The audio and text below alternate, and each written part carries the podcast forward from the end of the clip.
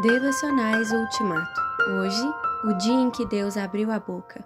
Pois ele falou e tudo se fez, ele ordenou e tudo surgiu. Salmo 33, 9. No princípio não havia água, não havia chão, não havia minério de ferro, não havia petróleo, não havia oxigênio, não havia grama, não havia árvores, não havia bicho, não havia gente, não havia nada, absolutamente nada. Só havia Deus. E Deus reinava sobre o nada.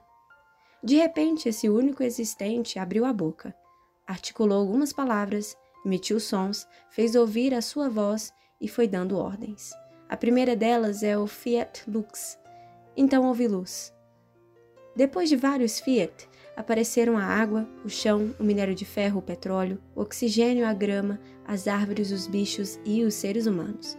Deus criou tudo pela palavra, pelo verbo fiat, porque não havia outro modo. Não havendo até então nada, absolutamente nada, Deus não tinha como misturar uma coisa com outra para formar uma terceira.